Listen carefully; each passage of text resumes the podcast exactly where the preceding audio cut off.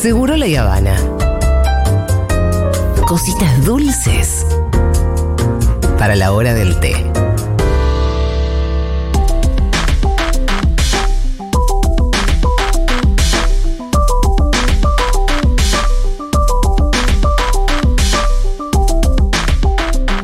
Bueno, lo venimos contando eh, en esta radio y es que el domingo mataron a un pibe, mataron a Elías Garay, mataron a un pibe mapuche en Esquel, eh, en, en una circunstancia de la que todavía la verdad que se sabe poco, pero lo mataron de un balazo. Y Elías Garay se murió de un balazo en el tórax. Eh, en una bueno, eh, Elías tenía 29 años, pertenecía a una comunidad en Cuesta del Ternero, eh, un lugar que está, bueno, eh, ocupado eh, por una comunidad mapuche y es uno de esos territorios que está en conflicto en el sur. Pero además lo que está haciendo el gobierno ahí es eh, tener a la comunidad rodeada para impedir que entren alimentos, que entre gente, que entre, entre abrigo, entonces de alguna manera sitiarlos y tenerlos en una circunstancia en la que se tengan que rendir de alguna manera. O sea, una cosa muy inhumana también, ¿no? Desgastándolo. Para tratar de desgastarlos con, con esto, eh, sin que puedan acceder a alimentos y demás. Ni Bueno, siquiera frazadas. Pero eso de- no es de la Edad Media, eso de, absolutamente de la Edad Media el, el procedimiento. el digo. procedimiento, sí, sí, la. Pero bueno, Un en el medio de todo esto, sitiar una ciudad y, lo insólito es que alguien pudo entrar sí. y lo mató a Elías Garay. Así que bueno, eh, para hablar de esto, estamos en comunicación ahora con Soraya Maicoño, que es mujer mapuche, acompaña el proceso de recuperación territorial del LOF, que eh, a ver si lo digo bien, Kem- Kemtreu, que es eh, justamente el que está acá en Cuesta del Ternero. Soraya, ¿cómo estás? Julia Mengolini te vuelve a saludar. Mari, Mari, muy Marión, muchas gracias. Uy, se escucha. Estamos. Hola, Soraya, se escucha bastante mal. A ver cómo está esa cosa. Hola, Ahí, ahí parece que se. hola, hola. Sí, ahora te escuchamos mejor. Bueno, acá estamos. Bueno. Eh, no, La última novedad del caso, Soraya, es que hay un tipo detenido. Eh, eso dicen las noticias de hoy, y no solo que hay una persona detenida, sino que también trabajaba para Rolando Rocco, que es el, el que se adjudica el territorio. ah, bueno, eh, eso es importante saber porque em, al principio la sospecha era que era la, fuerza de seguridad, que había sido la policía, aunque fuera de civil. Pero acá. En principio, sí. en principio se sospechaba eso porque como lo relataban ustedes, el territorio está sitiado por la policía, Sí. hay tres retenes que impiden el ingreso al territorio, entonces pensábamos que exclusivamente la policía de civil podría haber estado.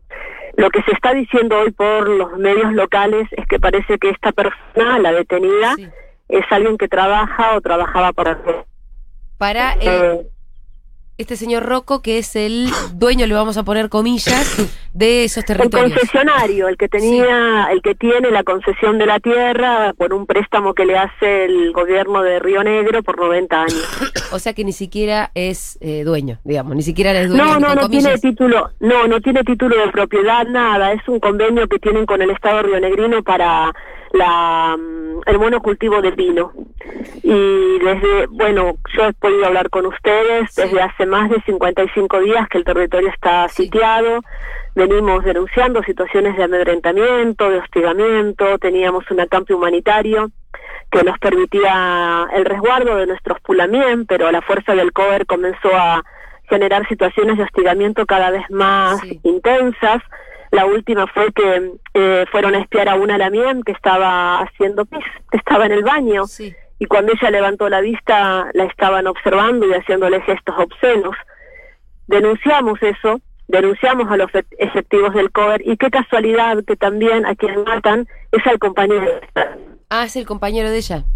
es el compañero de ella. Nuestra Lamien sufrió una de, bueno, ella tiene no al día siguiente y ahí decidimos levantar el acampe porque no podíamos seguir eh, bancando situaciones de hostigamiento tan fuertes, porque además iba a terminar en represión. Sí.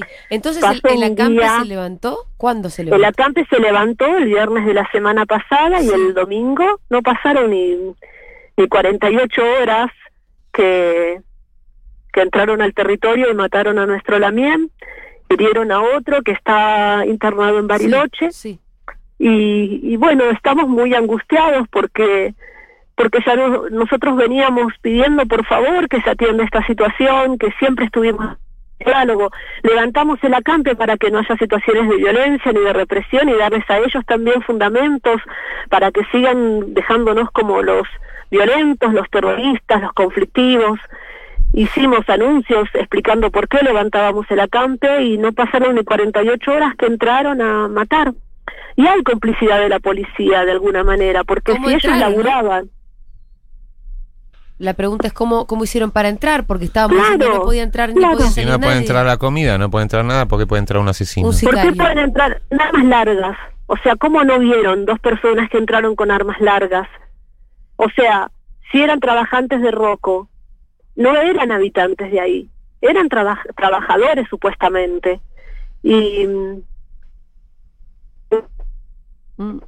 A ver si nos fue la... y, y encima sitiada la comunidad, o sea, la- de otros lugares para ir a acompañar este proceso ¿no?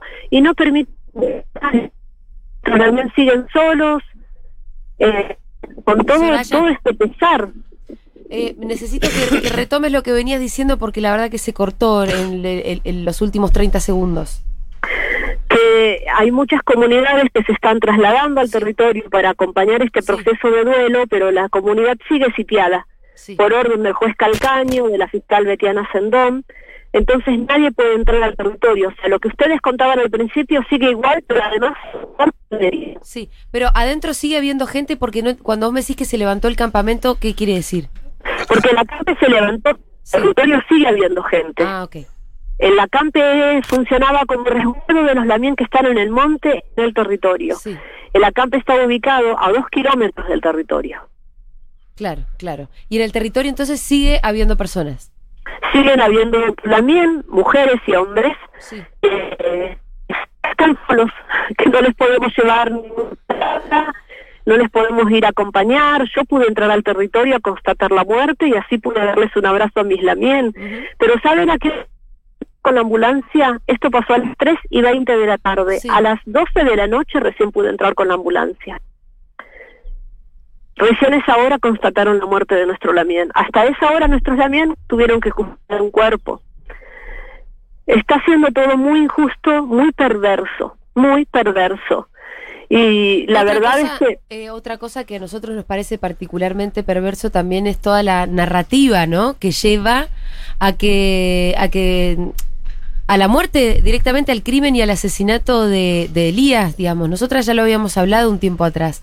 Cuando, ¿no? Cuando Clarín y los grandes medios hegemónicos empiezan a plantear a la comunidad mapuche como una comunidad como, como el otro, como el enemigo, como los terroristas, bueno, después se genera, después, digo, se habilita eh, el crimen de Elías Garay. ese discurso, esa narrativa, está hecha para fundamentar después todas situaciones de represión, ya sea por sicarios, por policías de civil o policías Sí, sí, en, efectivos, claro. La realidad también es que es muy triste que no se pueda entender que el- eh, están defendiendo intereses económicos muy grandes en donde casualmente también está vinculado Clarín, está vinculado Joel Lewis, que es Midlin, que es Macri, es todo un entramado político y empresarial muy grande y nosotros lo único que tenemos es la resistencia, la resistencia de nuestro pueblo, nuestra resistencia. Pero por más convencidos que estemos, necesitamos ir a abrazar a nuestros lamien. Sí. Necesitamos ir a acompañar a nuestros Lamien. Ellos van a seguir firmes ahí, pero necesitan de nosotros también. Y no pueden ser tan inhumanos, tan perversos. Creíamos que con la escalada de violencia, llegar al punto de matar a un Lamien, íbamos a poder entrar. Entramos, hicimos un pichi elugum, es una ceremonia mapuche para despedir a un hermano caído, un hermano asesinado. Pero inmediatamente que salimos, volvieron a acercar la ruta y volvieron a acercar la ruta número 6. No se pudo ingresar más al territorio.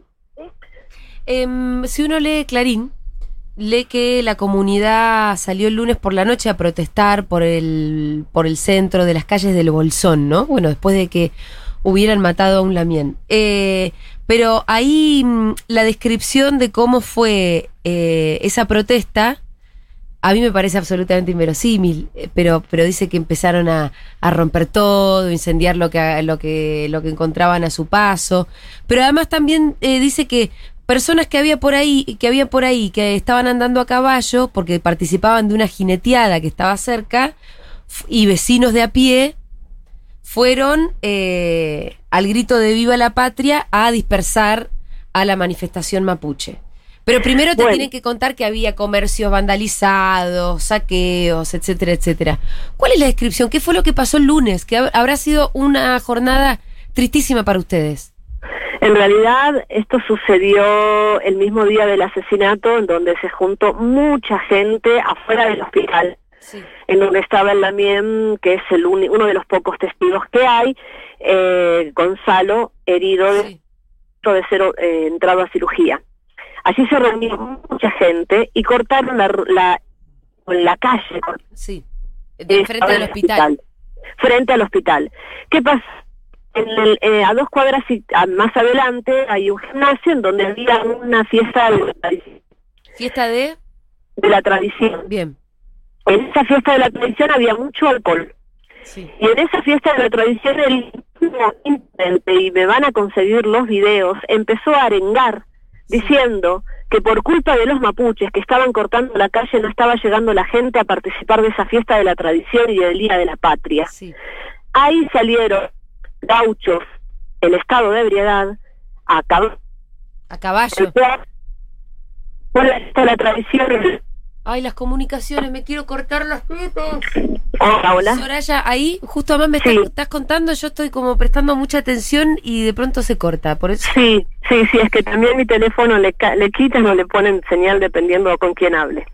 Bueno, Ah, Igual- bueno, sí. eh, la realidad es esa, que entonces, salieron todos estaban- a- eh, eh, vamos a recrearlo de vuelta. Estaba ahí cerca una fiesta por el Día de la Tradición con gauchos eh, mamados, tomados. Salieron Sí. a caballo.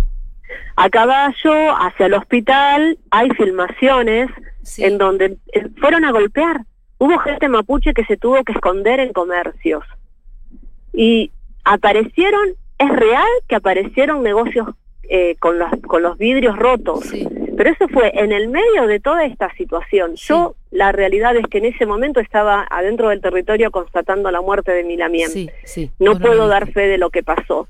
Pero sí hay mucha gente, incluso no mapuche de Bolsón, que están denunciando en fiscalía al intendente de Bolsón Sí. por haber arengado en contra del pueblo mapuche, Bruno haber incitado Pogliano. a la violencia. Bruno el- Pogliano. Se- Bruno Pogliano, que es el contador de Lewis. Bueno, esto sí, esto para que Parece vos- esas películas americanas de Sí. mafia y asesinos Con un y mal complot guion. y empresarios y Sí, con mal guion. Con sí. un mal guion de lo, de, lo, de lo burdo que termina siendo todo el entramado. Bruno Pogliano se llama el intendente del Bolsón, ex contador de Lewis. El, señor, el señor que tiene en mitad de la Patagonia y se robó un lago entero. Amigo de. Macri, amigo íntimo de Macri, un multimillonario. eh, Exactamente. Y de Midlin. ¿Y era el propio intendente el que empezó la arenga? Es el propio intendente el que empezó la arenga porque uno de los locales que, que se rompió fue una quiniela que es de él. Ajá. Eso fue lo único que se rompió. Este, sí, ah, que era de la, de la señora, ¿no? Sí.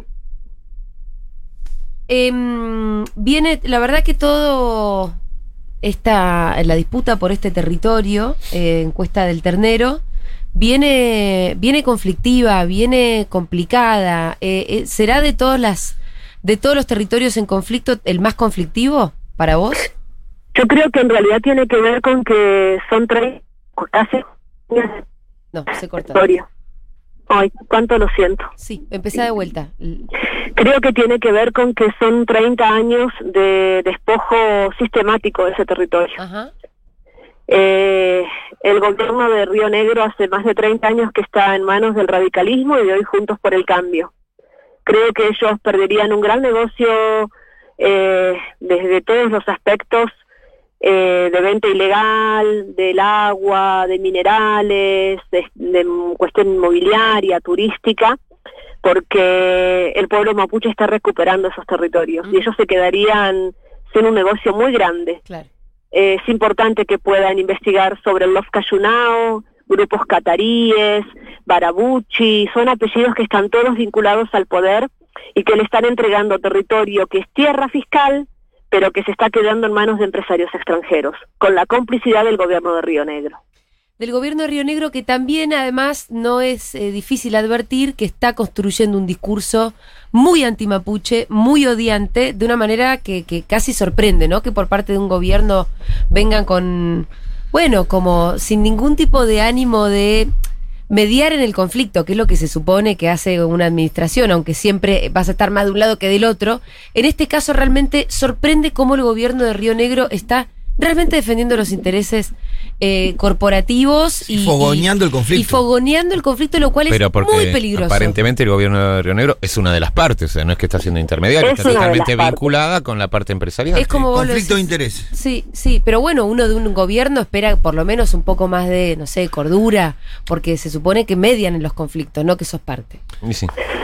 Sí, aunque más no sea que, como diría que la careteen un poco, ¿no? Que no sean tan Claro. evidentes. Eso, eso, Claro. eso, a eso un poco refería. como que, aunque sea. Eh, Claro, es, claro. Es tremendo la posición que está adoptando el gobierno de Río Negro. A mí la verdad que me da muchísima bronca y vergüenza. Eh, ¿Cómo está la salud de Gonzalo? De Gonzalo Cabrera, que es el otro que fue Gonzalo- gravemente herido de bala también. Gonzalo tiene un Nehuen, una fuerza un- increíble. Yo pude hablar con él antes de que entre a cirugía, no le pudieron retirar las balas aquí en Bolsón, fue derivado a Bariloche y hace dos días que ya le pudieron quitar las balas, eso también colaboró para que se pueda determinar bien qué arma fue. Pudo dar testimonio, es uno de nuestros po- nuestros testigos que hay que cuidar, que tenemos que custodiar. Ayer se le hizo un habeas corpus. ¿Saben lo que dijeron? Rechazaron a las dos horas de presentar el habeas corpus, lo rechazaron. No recuerdo el nombre del juez, Sí. pero ¿por qué lo rechazó?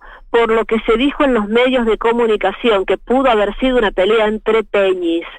Por eso rechazaron el habeas corpus, por los dichos en los medios hegemónicos de comunicación. Además, los dichos totalmente mentirosos, como, eh, o sea, ¿ustedes tenían armas ahí adentro?